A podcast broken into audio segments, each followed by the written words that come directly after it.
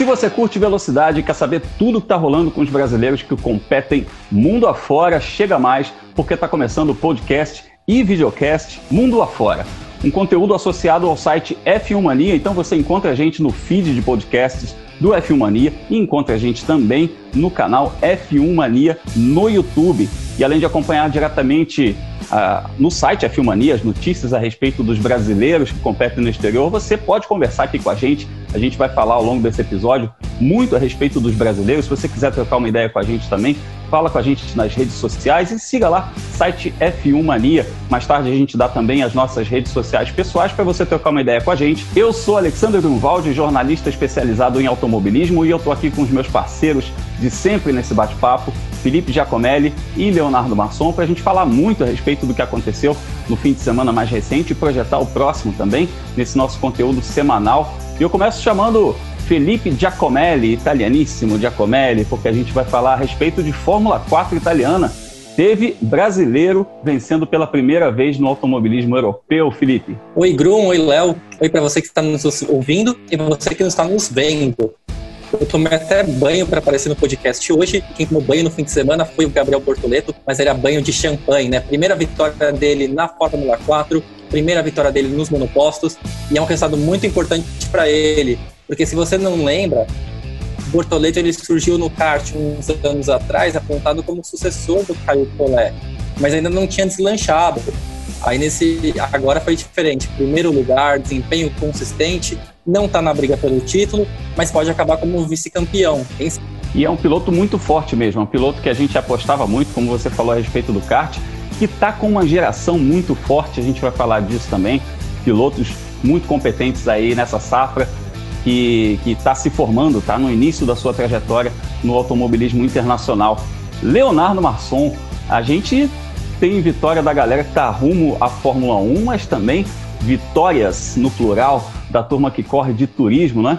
Pois é, Grum, primeiramente, valor você, Grum, Felipe, você que nos acompanha agora também com imagens. Bom ver você e o Felipe, isso só com áudio a gente não tinha, né? Mas sim, a gente teve vitória brasileira nos Estados Unidos. O Augusto Farfus venceu às 8 horas de Indianápolis, prova válida pelo IGTC.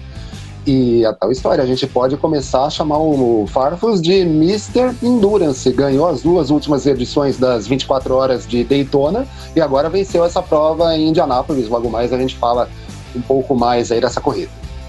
É isso aí. Então, pô, muito bacana, tem muito assunto, você viu, né? Então, pra gente falar nessa semana aí, Super GT, Indy, motociclismo, muito mais. Então, aperta os cintos que a gente vai começar a viajar mundo afora.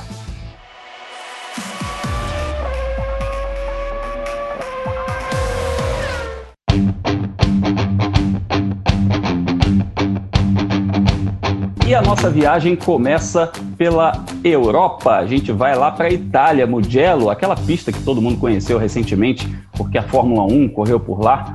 Pois é, teve mais uma rodada tripla da Fórmula 4 italiana, que é uma das mais fortes do mundo, e onde a gente tem um representante brasileiro, que é o Gabriel Bortoleto. Foi a quarta rodada tripla da Fórmula 4 italiana nesse ano, e uma das mais positivas para o Bortoleto, né? Ele ganhou uma das corridas e fez duas poles, ainda foi ao pódio nas outras duas provas. Felipe, é um desempenho para desencantar, porque a gente falou tanto né, a respeito disso, falou tanto a respeito dessa necessidade do, do Bortoleto, enfim, se afirmar nessa transição dele. É muito bom ver o Bortoleto ganhando. O, a questão do Bortoleto é que ele está fazendo parte na Fórmula 4 italiana de um time muito, muito, muito difícil da frente. Que olha só, tem um piloto chamado Dino Beganovic, que é da academia da Ferrari, o outro companheiro dele é o Sebastião Montoya, que é o filho do Juan Pablo Montoya. O terceiro piloto do time é o Gabriele Mini, que tem. Sabe quem que é o empresário dele? Nicolas Todd, o mesmo do Felipe Massa, o, meio, o mesmo do Charles Leclerc, o mesmo do Caio Collet. E aí tem ele. E não é para ele estar tá tomando tempo dos três pilotos. A gente pode falar que o Gabriele Mini está um pouquinho acima dos outros? Pode ser. Mas do resto, a gente não deve, deveria ser a briga por igual entre os três o Beganovic, o Montoya e o Bortoleto, além, é claro, dos adversários das outras equipes, tem os pilotos da Red Bull que estão correndo nessa categoria, e aí o desempenho dele deveria ser um pouquinho melhor. No começo do ano não estava sendo. O Gabriel tinha quatro ou cinco sétimos lugares como melhor resultado, mas estava longe da briga pelo pódio.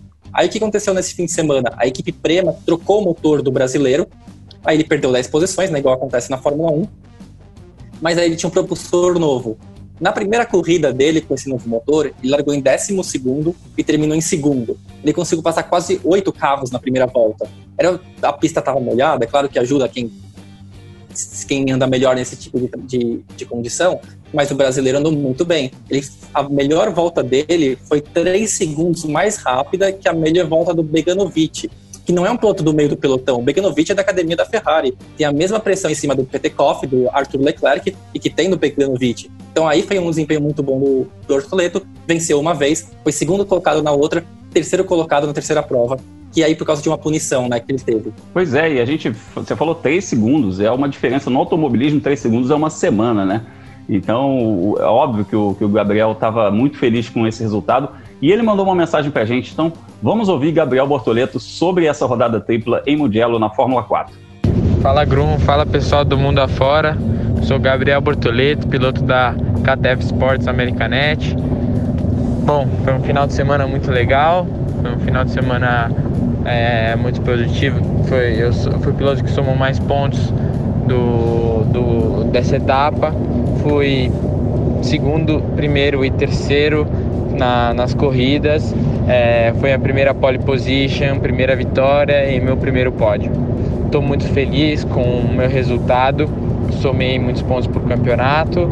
É, a gente só está na quarta etapa, então a gente ainda tem, tem chance de lutar pelo título, ainda mais porque a gente também tem cinco descartes na temporada inteira. É, então vamos com tudo para ter ótimos resultados. Primeira corrida eu larguei de 12 e cheguei em segundo. Larguei de 12 por conta de uma troca de motor em Imola que me fez é, que me fez tomar essa penalização de 10 posições, porque eu troquei o motor durante a semana. E, e a segunda corrida eu larguei da pole e terminei em primeiro, com várias batalhas com meu companheiro de equipe.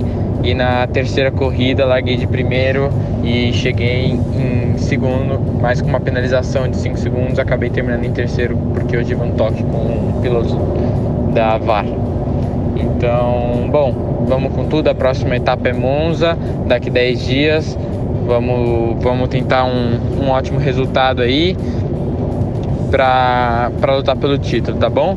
Grande abraço, obrigado a todos que estão torcendo por mim e valeu, Grum. Abraço. Valeu, Gabriel. Muito legal. Fique à vontade sempre para conversar com a gente aqui no Mundo Afora.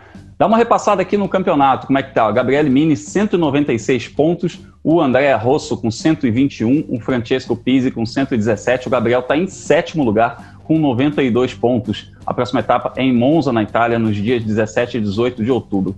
Léo, é um daqueles, é um daqueles campeonatos né, muito fortes, a gente sempre fala isso, que a Fórmula 4 é muito forte na Alemanha, muito forte na Itália, é, e mais do que você brigar por título, é importante você estar tá competitivo e mostrar para os chefes de equipe, né, que você desde o do comecinho, o, o, o Bortoleto está aí para fazer 16 anos na semana que vem, ainda é um piloto muito novo, mas que desde o comecinho você já está competitivo, né? Exato. A Fórmula 4, como você disse, é um dos campeonatos mais fortes dessa modalidade no mundo. E a gente não pode esquecer também o seguinte: é o primeiro ano do Bortoleto no automobilismo. Ele migrou do kart para os carros agora. Uh, ok, né, poderia estar melhor no campeonato, mas eu penso, e isso, como a gente vem falando nos últimos podcasts, mais do que tentar vencer o campeonato, é importante para ele mostrar bons, resultados, mostrar performance, mostrar que ele pode se recuperar numa corrida que ele larga mais de trás, de repente, numa provas que ele saia uh, na frente, de repente, numa pole position, mostrar que é um adversário duro de ser batido, mostrar serviço. Isso é um pouco como acontece no futebol. O resultado é importante, vencer corridas, de repente, brigar pelo título é importante, mas o mostrar o trabalho, ainda que ele não consiga ganhar corridas, ainda que ele não seja, não esteja na frente é, normalmente, é mais importante. Assim que ele vai chamar a atenção de academias, assim que ele vai chamar a atenção do pessoal que acompanha o automobilismo de base e de repente as equipes de Fórmula 1 também. É isso aí. Você falou em academia, você mencionou academia. Vale lembrar que a gente também teve uh, Fórmula Regional Europeia, a Fórmula 3 Regional Europeia, correndo junto com a Fórmula 4 italiana lá em Mugello. E quem está lá é o Gianluca Petekoff, outro nome italianíssimo aí, da, da, dos oriundi aí, igual o Giacomelli, né? O, o Gianluca uh, fez três pódios, fez dois pódios nas três corridas no fim de semana. É, resultado positivo? Sim. O problema é que o grande rival dele, né, Felipe, ganhou as três corridas. Então, o Arthur Leclerc que é, voltou para a liderança do campeonato, que é o que está brigando com o Gianluca Petekoff nesse, nesse campeonato aí. É, venceu essas três provas, foi a 237 pontos, a diferença ainda é muito pequena. O Gianluca Petekoff tem 229 é, e eles já, já estão muito distantes do terceiro colocado, mas essa briga aí também promete, né? Ah, Bruno, a gente tinha comentado na semana anterior que o Petekoff tinha feito uma gordurinha, né, para cima do Leclerc e não durou nem ela essa gordurinha. Mas foi importante, né, porque apesar do desempenho do Leclerc ter sido muito bom nessa etapa, a briga pelo campeonato está bem acirrada. O Leclerc ele sobrou, assim, foi um fim de semana assim bizarro da Fórmula Regional, porque choveu muito em Mugello, então é uma categoria que não tem parada nos boxes obrigatória. E teve equipe fazendo duas paradas na mesma corrida, né? Trocar pneu de, de pista seca, de pista molhada, depois voltar para de pista seca. Em uma das corridas, o Leclerc ele foi punido em 10 segundos, e aí mesmo assim ele conseguiu acelerar e terminou a corrida com 10 segundos de vantagem, ou seja, 20 segundos de vantagem, né? E foi um desempenho, assim, é, muito elogiado do irmão mais novo do Charles Leclerc. Mas é claro que uma corrida só não define o campeonato, e agora a gente também, assim como acontece com a Fórmula 4 italiana, a Fórmula Regional vai para Monza, e se tem uma, um circuito parecido com o Monza, é o Red Bull Ring. No Red Bull Ring, o, pelas retas, né, que são muito grandes nos dois circuitos, o Petekoff tinha largado na pole três vezes e ganhado as três corridas há uh, duas semanas. Isso aí, e é, e é realmente legal essa molecada ter esse esse tipo de situação acontecendo nessa fase, né? Como você falou aí, ter que parar, trocar pneu e tal, porque senão chega numa Fórmula 1, acontece esse tipo de coisa, fica perdido, não sabe o que fazer. É, bom, é bacana que a gente lembra também que o Petekoff está na academia da Ferrari, o Arthur Leclerc também está, então é uma briga direta aí por uma vaga boa para o próximo ano, possivelmente numa Fórmula 3 ou uma coisa assim. E falando em Fórmula 3, rolou teste agora, né? Tá fresquinha essa informação aqui, porque a gente tem os testes de. de, de eu ia falar de pré-temporada, mas na verdade é, é, é, uma, é um pós-temporada, né? Os pilotos foram convocados aí para testar lá em Barcelona, então a gente teve três brasileiros, né? O, o Igor Fraga, o Enzo Fittipaldi e o Caio Collet.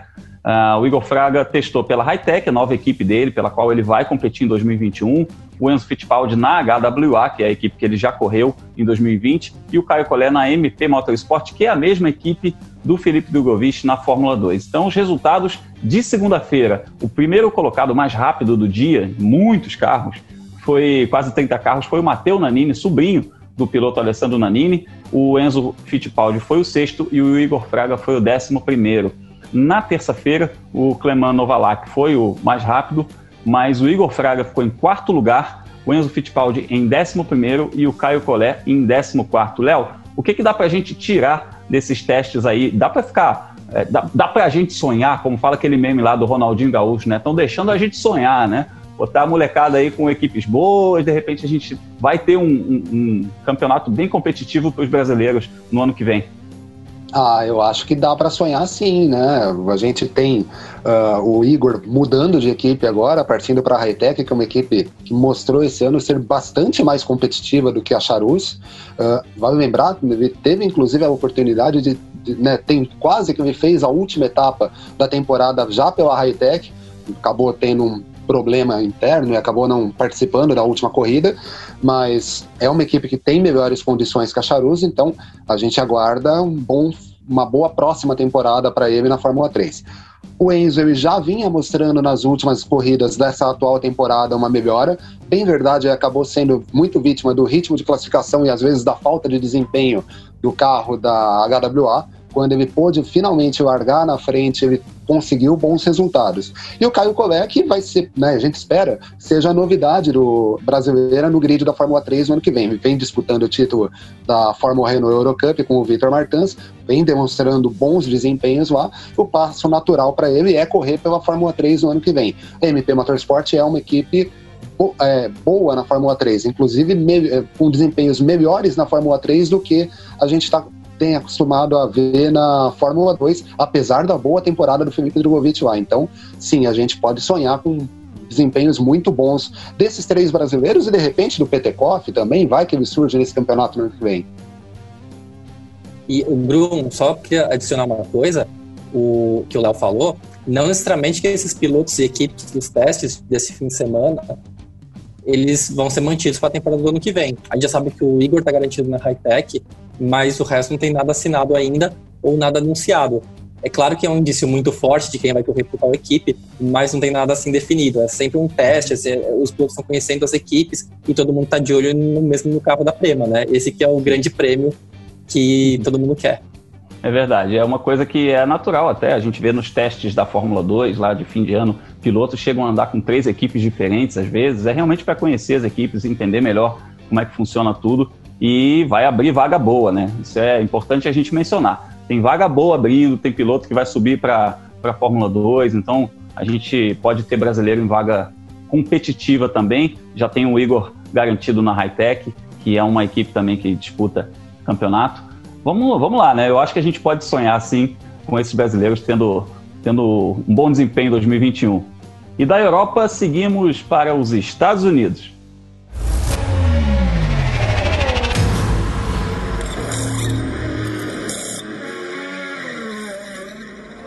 E da Europa, onde a gente ficou de olho na molecada que está rumo à Fórmula 1, a gente viaja para os Estados Unidos, América do Norte, Estados Unidos, porque no Templo de Indianápolis rolou muita coisa, um fim de semana muito movimentado e a gente vai começar falando sobre 8 horas de Indianápolis, que é uma prova que teve sua primeira edição nesse ano, válida pelo IGTC, que é um campeonato, o Intercontinental GT Challenge, que é um campeonato em que os brasileiros estão andando muito bem.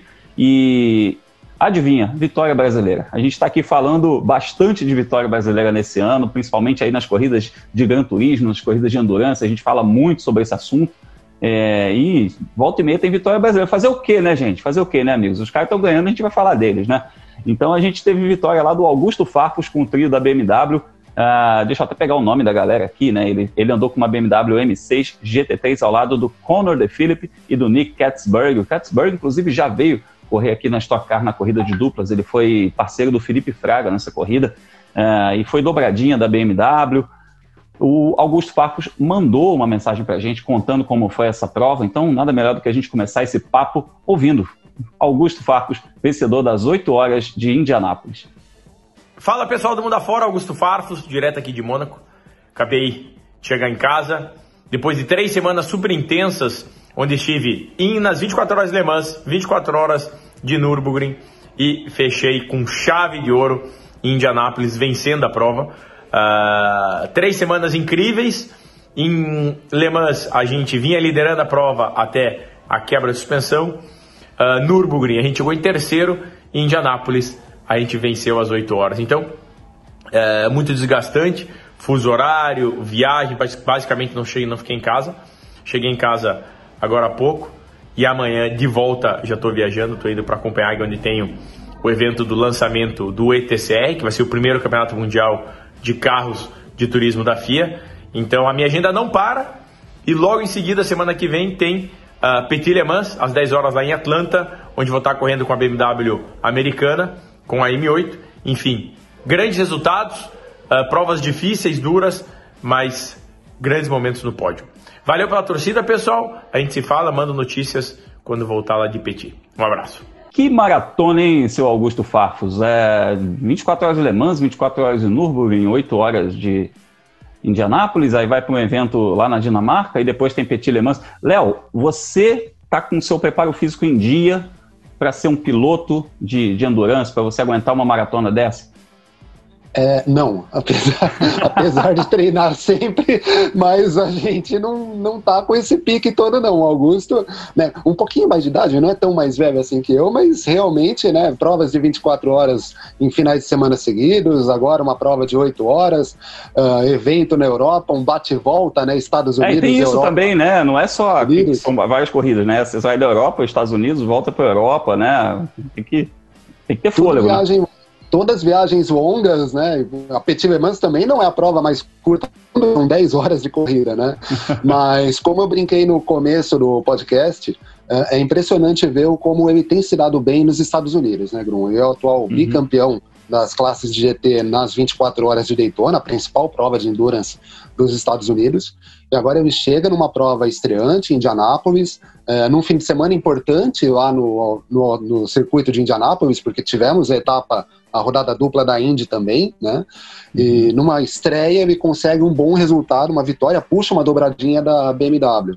Uh, ele, por esse campeonato, pelo GTC, ele já tinha conseguido um bom desempenho nas 12 horas de Bathurst, lá na Austrália, no comecinho do ano. Depois o campeonato ficou parado por conta da pandemia durante um bom período, assim como todas as outras categorias, e ele conseguiu esse bom desempenho. É legal ver que além do Farfus, que né, curiosamente tem se dado bem em provas nos Estados Unidos, a gente tem o Rodrigo Batista, que vem dominando uma classe de Gran Turismo, né? O, uhum.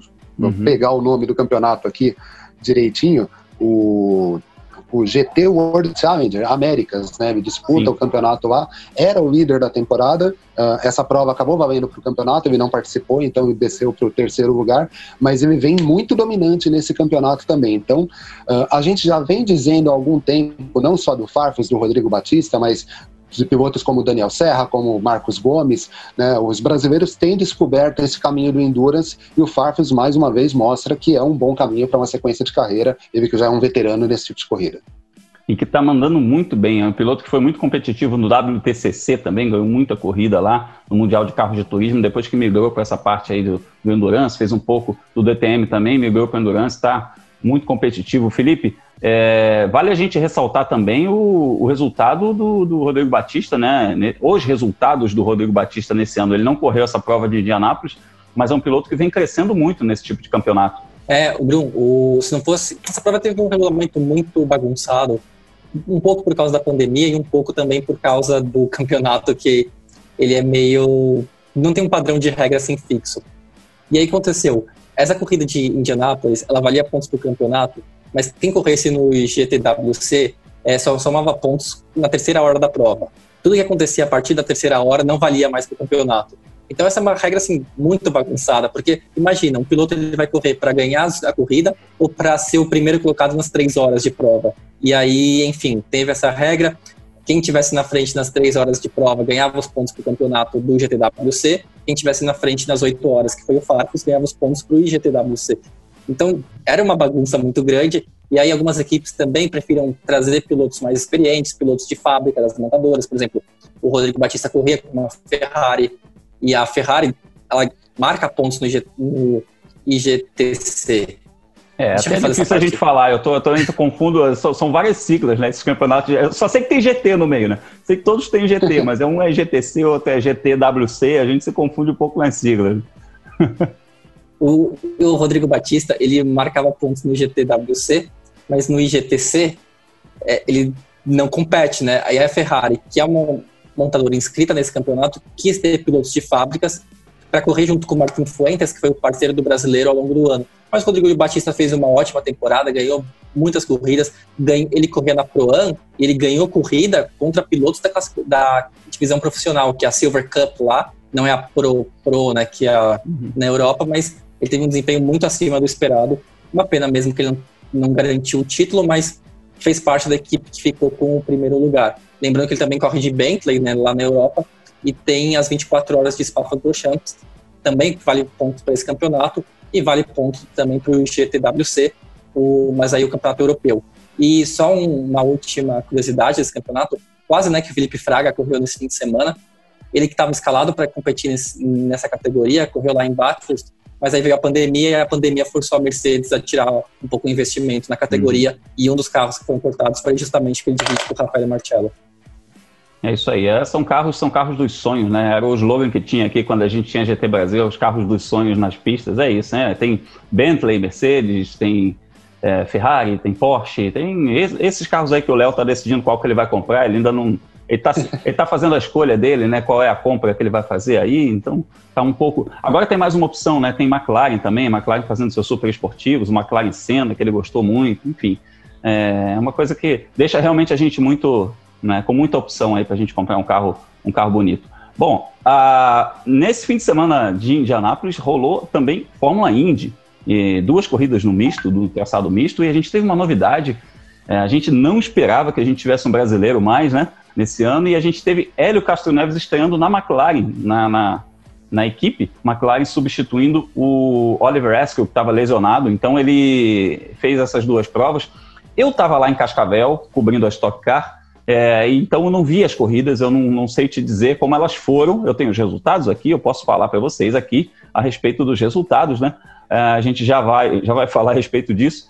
É, mas falando especificamente do Hélio, é, eu entrei em contato com o André Dueck, o narrador do Dazon, que fez a narração dessas duas corridas e pedi detalhes para ele. Ele estava conversando comigo a respeito disso. Ele falou que ele trocou muita ideia com o Hélio é, sobre essa prova e a grande dificuldade do Elinho foi é, trabalhar com um padrão diferente da Penske. Por quê? Porque a Penske, a Ganassi e a Foyt são três equipes que fabricam seus próprios volantes. Então, você pega o volante, o kit original, né, e, e usa se você quiser, mas você pode fabricá-lo também. Então o volante era muito diferente do que ele estava acostumado, não só na questão de, de, comandos, né? Mas também porque é um volante um pouco mais duro, você tem que fazer um pouco mais de força e com um raio um pouco menor. Então você imagina, aquela coisa de você já ter que virar mais, né? Porque ele é menor e, e você ainda por cima ter que fazer mais força. Bom, a gente vai trazer muito mais informações aí a respeito disso, né? A gente vai falar bastante a respeito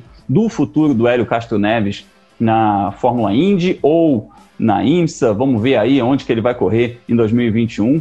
A gente vai ficar ligado aí no futuro do Hélio Castro Neves. As corridas tiveram vitórias de Joseph Newgarden na sexta-feira e de Will Power no sábado. O Elinho ah, teve um vigésimo e um vigésimo primeiro, muito problema aí de adaptação a esse carro da McLaren, mas ele garante que se divertiu muito Uh, amigos, vamos ficar ligados aí, né? Porque deve ter, deve ter novidade em breve a respeito do futuro do Hélio, né? Ah, sim, Grum, vamos ficar ligado. Uh, como você disse, é a primeira corrida dele por uma equipe diferente em 20 anos. Então, a gente nem que quisesse pode cobrar resultado dele. No final da temporada, sem ter tido contato com esse carro, vai lembrar que é diferente você correr uma etapa, entre aspas, comum da Indy em relação às 500 milhas. Nas 500 milhas você testa por uma semana, tem uma série de eventos e o final de semana uh, dessa prova no misto, a gente teve um treino livre só de uma hora e quinze, então é muito pouco tempo para conseguir adaptação ao carro. Vamos ver, esperar para ver se ele faz a última etapa em São Petersburgo e aí para o ano que vem, quem sabe ele possa voltar para o grid da Indy. Lembrando que a temporada da Indy termina no dia 25 de outubro com a prova de St. Petersburg, lá nos Estados Unidos, e a briga pelo título está entre o Joseph Newgarden e o Scott Dixon. Bom, dos Estados Unidos, vamos atravessar o mundo, vamos para o Japão.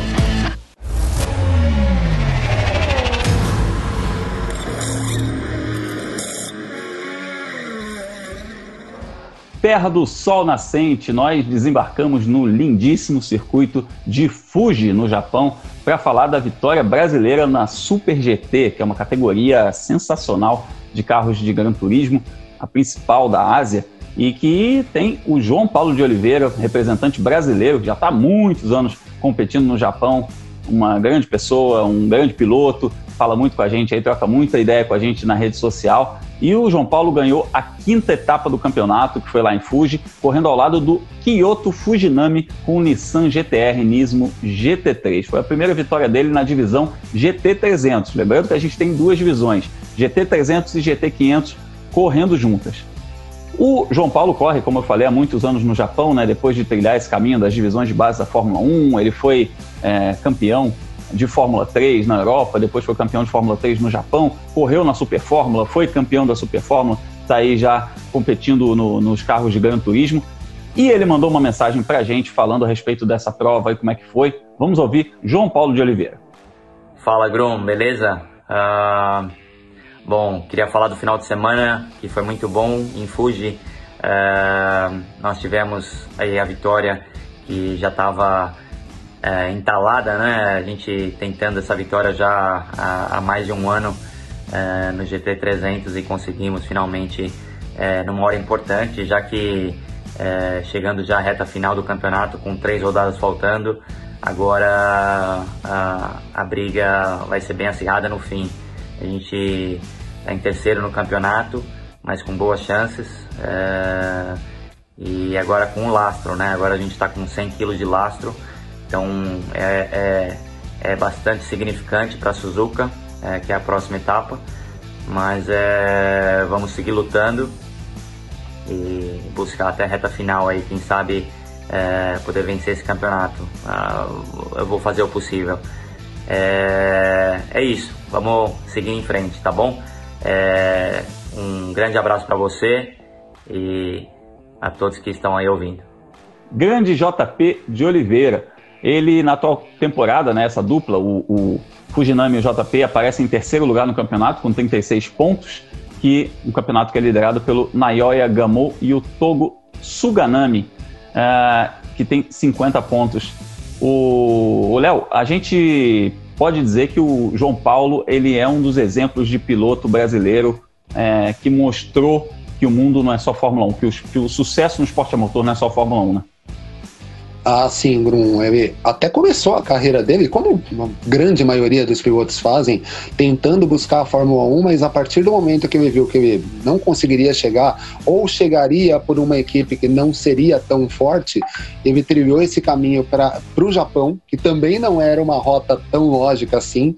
Uh, na época em que ele tinha idade para correr na Fórmula 1 o normal era você migrar para os Estados Unidos, disputar a Fórmula Indy ou então ficar em categorias de Gran Turismo na Europa. Ele não foi para o Japão, né, um desbravador brasileiro, digamos assim, no automobilismo japonês, fez carreira por lá, a maior parte do tempo ligado à Nissan, foi piloto da montadora lá, conseguiu títulos, vitórias, enfim, uma carreira super bem sucedida. Então, ele consegue mostrar que há vida, né? aquilo que a gente sempre diz, né? há vida fora da Fórmula 1. Uh, e ele é um desses exemplos, né? Correndo a carreira inteira no Japão, baseado no Japão. Uh, não sei sequer se tem pretensões de se mudar do Japão e correr em outro continente, em outro país tal. Já veio aqui no Brasil, vencer, vencedor da corrida de duplas da Stock Car e, além de tudo, uma visão de mundo das mais admiráveis ele tem também. Então, o JP é um exemplo de que você pode conseguir viver profissionalmente do automobilismo no exterior sem depender da Fórmula 1. É verdade. E a gente tem mais brasileiro no Japão. A gente está vivendo, Felipe, a expectativa do Sérgio Sete Câmara estrear na Super Fórmula, né? Tem etapa prevista aí para o dia 18 de outubro. É, o que, que, a gente pode esperar do Serginho nessa temporada que demorou para ele, ele, enfim, conseguir estrear, né?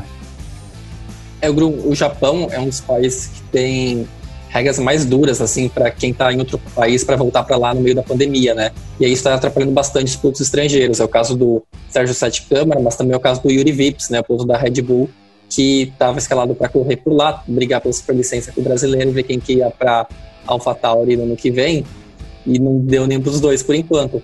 E aí a expectativa é realmente essa na próxima etapa que ele possa correr. Para não prejudicar os pilotos, a organização da Super Fórmula decidiu que esse ano pode ter dois descartes. Os seus dois piores resultados não contam. E aí, o Yuri Vips e o Sérgio Câmara perderam as duas primeiras etapas, mas eles estão eles na briga do campeonato ainda. Claro que agora eles não podem mais errar e os adversários podem, né? Principalmente quem já ganhou corrida, quem já subiu ao pódio. Então, essa etapa que você falou agora, ela é muito importante para ver se o Yuri Vips e o Sérgio Câmara vão correr.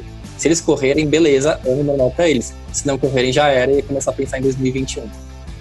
É isso aí, um ano muito maluco, né, gente? Mas é um ano que a gente está aí, felizmente, tendo os campeonatos acontecendo, felizmente essa roda girando, economicamente falando também, isso é muito importante para o mundo do esporte. A gente já rodou pela Europa, pela América, pela Ásia, então agora é hora da gente girar pelo mundo. Vamos falar um pouquinho sobre os brasileiros mundo afora.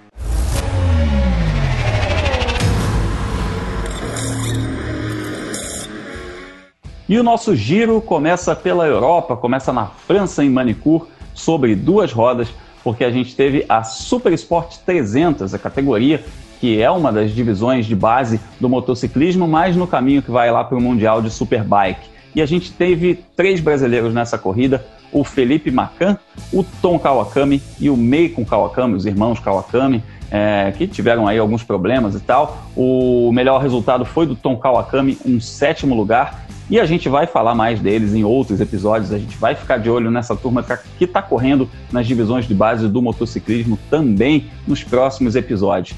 Falando ainda em divisão de base de motociclismo, também na Europa, mas na Espanha, em Aragon, o Diogo Moreira correu o Campeonato Europeu de Moto 3. Ele correu a etapa de Aragon uh, e teve uma nona posição na segunda corrida e um 28 e um abandono. O espanhol Ivan Guevara venceu as três corridas do fim de semana e o Javier Artigas é o líder do campeonato. O Diogo Moreira é o décimo colocado. Mais vale a gente ressaltar que é o piloto que o Alexandre Barros mais fala. É o, se você pergunta para o Alexandre Barros quem é o próximo valor brasileiro, molecada que está na base, etc., ele vai falar do Diogo Moreira. Isso é muito bacana, então, para a gente ficar de olho nesse menino também. A etapa final está marcada para os dias 31 de outubro e 1 de novembro em Valência, na Espanha. E ainda sobre duas rodas, a gente tem mais brasileiro, porque Eric Granado vai correr a rodada final da Moto E em Le Mans, na França. E ele que teve um campeonato aí com muitos altos e baixos, mas um campeonato muito competitivo. Ele se mostrou muito competitivo, ganhou corrida. E o Eric mandou uma mensagem para a gente para falar a respeito dessa expectativa dele para a grande final do campeonato. Fala galera do mundo afora, aqui é o Eric Granado, diretamente da Espanha, minha sede aqui na Europa. Na quinta-feira estarei indo para a França para a final do Mundial de Moto E. E, bom, as expectativas são muito boas para esse final de semana. Eu gosto bastante da pista de Le Mans, já corri de Moto 2, já corri de Moto 3, mas de Moto E ainda não. Vai ser uma novidade para mim e para todos os pilotos. Então, neste traçado histórico que é Le Mans, a gente vai ter as quatro categorias desse final de semana no MotoGP e vai ser interessante. Final de semana aí um pouco diferente, previsão de chuva, muito frio, condições bem diferentes do que a gente teve na Itália, na Espanha. Então vamos ver como é que vai ser. Estou preparado, vou para cima. Ainda tenho chances, ainda que pequenas, mas tenho chances de ganhar o campeonato e de fazer top 3. Então vamos para cima. São duas provas esse final de semana, uma sábado e uma domingo. Então fiquem ligados aí que a gente vai para cima esse final de semana mais uma vez, tá bom? Um grande abraço a todos, tamo junto, conto com a torcida de vocês. Valeu! Valeu, Eric. Muito legal ouvir você. O Eric sempre muito é, didático, o Eric sempre muito disposto a conversar, falar com a gente, nos atendendo sempre com muita gentileza. A gente está aqui na torcida.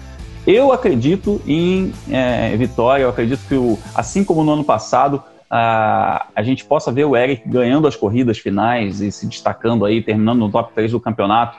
É, Léo, é a tua impressão também? Olha, Grum, acredito muito em vitória dele, não só, aí sem brazucada nenhuma, acredito porque ele se mostrou um dos bons pilotos do campeonato, poderia até estar mais à frente, ele acabou tendo alguns incidentes, alguns, algumas quedas, outras quedas que não foram culpa dele, como a gente viu em Jerez na segunda etapa do campeonato, quando ele foi abalroado, por um concorrente, acho que o Matheus Ferrari, inclusive, o líder isso, do campeonato. Isso. A balroada, a balroada, você fala balroada, eu já fico meio até meio assim, né? Com cuidado para é, machucar, né? Né? Foi um acidente bastante feio que ele teve. Mas, enfim, ele poderia estar mais à frente no campeonato e entrar nessa última etapa brigando de fato pelo título. A pontuação dele ainda permite que ele brigue pelo título, mas é muito complicado, não são tantos concorrentes assim na Moto E, enquanto a gente tem na Moto 3 mais de 30 motos, na Moto 2 também com um grid muito numeroso. Na Moto E são só 18 competidores, então fica difícil a gente imaginar que os quatro pilotos que estão à frente dele no campeonato vão ter problemas ao ponto de o título. Mas eu mais vou uma falar, vez, eu vou falar inclusive a, a, a, pontuação aqui, vou aproveitar, Léo. É, para a ah, gente sim. situar isso, porque o Matheus Ferrari está com 86 pontos, né? Ele é o atual campeão, inclusive, está com 86 pontos. O Dominique Agter com 82, o Jorge Torres com 79, o Matia Casadei com 71. Eles são os outros concorrentes ao título aí que o, o, Eric aparece com 43 pontos. Né? Apesar dessa vitória no começo da temporada, apesar de estar muito forte, essa pontuação não reflete esse, esse desempenho dele no ano. Né, pois é, e, né, como a gente já disse, né, seja por quedas que ele teve, seja por acidentes que ele acabou envolvido, que ele acabou coletado, é, o fato é que ele não conseguiu é, converter em bons resultados as boas posições de largada que ele teve, pole position em alguns casos, né? Mas ele é um dos pilotos fortes, talvez um dos, um dos principais, talvez um dos três melhores do grid da Moto E, então, Bruno, Felipe, a gente precisa ver o que, que ele vai fazer no ano que vem. Se ele vai seguir na Moto E, se ele vai tentar uma vaga na Moto 2, de repente até a Moto GP. Vai lembrar, ele é piloto reserva da A20 e a A20 é uma das três equipes que só tem um piloto confirmado para o ano que vem, que é o Tito Rabat.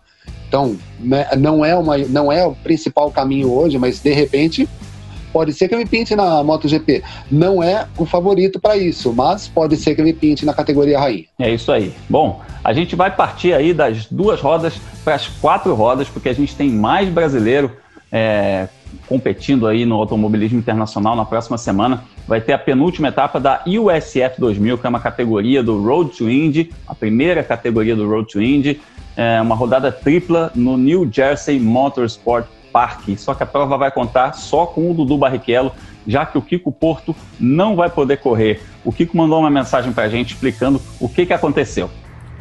Fala pessoal, tô aqui para falar de um assunto não, não tão legal. Infelizmente, no começo da semana passada, eu testei positivo para o novo Covid-19. Tinha acabado de chegar de viagem, então acredito que eu peguei por lá. É muito triste com essa notícia, é, mas graças a Deus eu já estou me recuperando. Mas tenho que respeitar os 14 dias de isolamento social em casa e por isso, infelizmente, vou estar fora da etapa New Jersey, que seria semana que vem. É, New Jersey é uma pista que a gente testou, teve mais de 10 treinos lá. A gente era bem rápido e infelizmente aconteceu isso aí. Mas bora para a próxima. É, infelizmente vai ser a, a, segunda etapa que a gente perde. A gente perdeu também no começo do ano quando consegui entrar nos Estados Unidos. Mas bola para frente, importante que a gente tá bem. E em St. Pete eu tô de volta às pistas. Então valeu, forte abraço. Valeu, Kiko. Melhoras para você. A gente espera que você esteja em breve competindo novamente, que se você é, que você esteja totalmente recuperado e a gente vai ficar aí também na torcida pro Dudu. O Felipe Giacomelli, o, o Dudu fez um, um, um campeonato, ele é, é deu uma crescida no campeonato com aquelas vitórias de Indianápolis, né? A gente estava falando no começo do, dessa temporada que o título já tinha dono e tal, mas dá pra gente sonhar ali, né? Porque a diferença dele pro líder do campeonato não tá tão grande assim. Agro, esse campeonato tá uma loucura. Eu lembro que a gente chegava aqui e falava, ah, a disputa, a disputa é pelo vice-campeonato, né? O Sim, falamos isso mais de uma vez pois até, é. né? o, é que o Christian Rasmussen, o líder, ganhou as seis, as seis primeiras corridas, ganhou em oval, ganhou em misto, parecia que ia disparar no campeonato. Aí ele desaprendeu a dirigir. Ele teve uma sequência de cinco corridas em que ele teve um quarto lugar como melhor resultado, mas no resto ele terminava lá para vigésimo. Foi uma loucura. Aí ele ganhou em Mid-Ohio, retomou um pouco a liderança do campeonato, mas está tudo em aberto. Ele tem 287 pontos. O segundo colocado, que é um americano chamado Reese Gold, corre pela equipe mais forte da categoria, tem 273. E aí vem o Dudu com 237. Mas o Dudu está em boa fase. Ganhou em Indianápolis, largou na pole. Então a expectativa é que se ele conseguir repetir esse desempenho em New Jersey e se o Christian Rasmussen não relembrar como que dirige, aí de repente o campeonato está em aberto e vai para São Petersburgo com tudo podendo mudar. É isso aí. E a gente sabe que no esporte vale muito essa coisa da fase, né? O, o cara tá em boa fase, seja qual for o esporte, né? Isso ele cresce, né? Isso, isso influencia demais, tanto no próprio desempenho dele quanto no desempenho do rival, que fica um pouco abalado psicologicamente com isso também.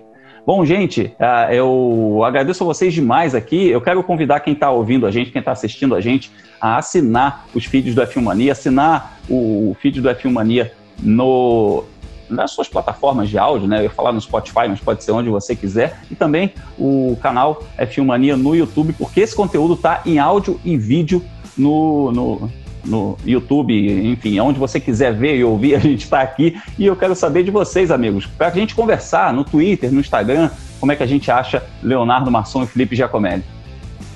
Ah, pois é, Grum. A gente, além de estar também no F1 Mania e nas plataformas digitais da revista Racing, uh, quem quiser nos seguir, uh, pode procurar por Leonardo Marçom nas três, redes, nas três principais redes sociais, no Facebook, no Twitter e no Instagram. No Instagram, se vocês enviarem mimos pra gente, né, de repente uma pizza, uma paçoca, alguma coisa, um doce de leite, né, um carro dos a gente pode... Um carro, carro dos sonhos, um carro de GT3, pra chegar no da né, ali, né? Postar aquela McLaren que dizem que eu tenho dinheiro, né? que é uma mentira, mas a gente posta nos stories como recebido do dia. Brincadeiras à parte, né? Quem quiser nos seguir, só procurar por Leonardo Marçom no Facebook, no Twitter e no Instagram. Essa ideia da paçoca aí que você falou, de, de receber paçoca, cara, isso tá na minha cabeça até agora, viu? Não, eu, eu, vou arrumar, eu vou arrumar esse, esse mimo aí pra gente. O Felipe, eu tenho certeza que o Felipe também vai curtir se chegar uma paçoca na, na caixa de correio dele, né? Ah, com certeza. Fabricantes de amendoim, de doces, é, a nossa caixa postal está aqui embaixo, hein? Se vocês estiverem nos escutando, nos assistindo, a gente está esperando. Mas brincadeira à parte, é, final, mais um fim de semana de muita corrida, né? A gente vai ter a Fórmula 1 de volta no Nürburgring e a USF 2000 em New Jersey, vai ter NASCAR, vai ter muitos campeonatos e para quem quiser saber onde ter, onde assistir essas corridas, os horários e os resultados de cada uma delas, basta acessar o World of Motorsport, meu site, pode ser por felipejacomelli.com, tu coloca a agenda da velocidade, que tem toda a programação do fim de semana e atualizada com os resultados conforme as corridas forem acontecendo. E quem quiser me seguir nas redes sociais, só procurar por Felipe Giacomelli no Twitter ou no Instagram. Isso aí, a gente troca muita ideia no Twitter, a gente troca muita ideia lá no Instagram, fala bastante, então converse com a gente. Eu tô lá como Fórmula Brum em todas as redes, Instagram, Twitter, Facebook, procure por Fórmula Brum que você encontra a gente lá para a gente trocar uma ideia sobre os brasileiros que estão competindo no mundo afora e também, obviamente, no YouTube, youtube.com.br Fórmula Brum, onde a gente tem muito conteúdo legal. Amigos, mais um papo muito bacana, passou muito rápido, porque a gente tem muito assunto, muita vitória brasileira e é isso que a gente curte. Forte abraço para vocês aí.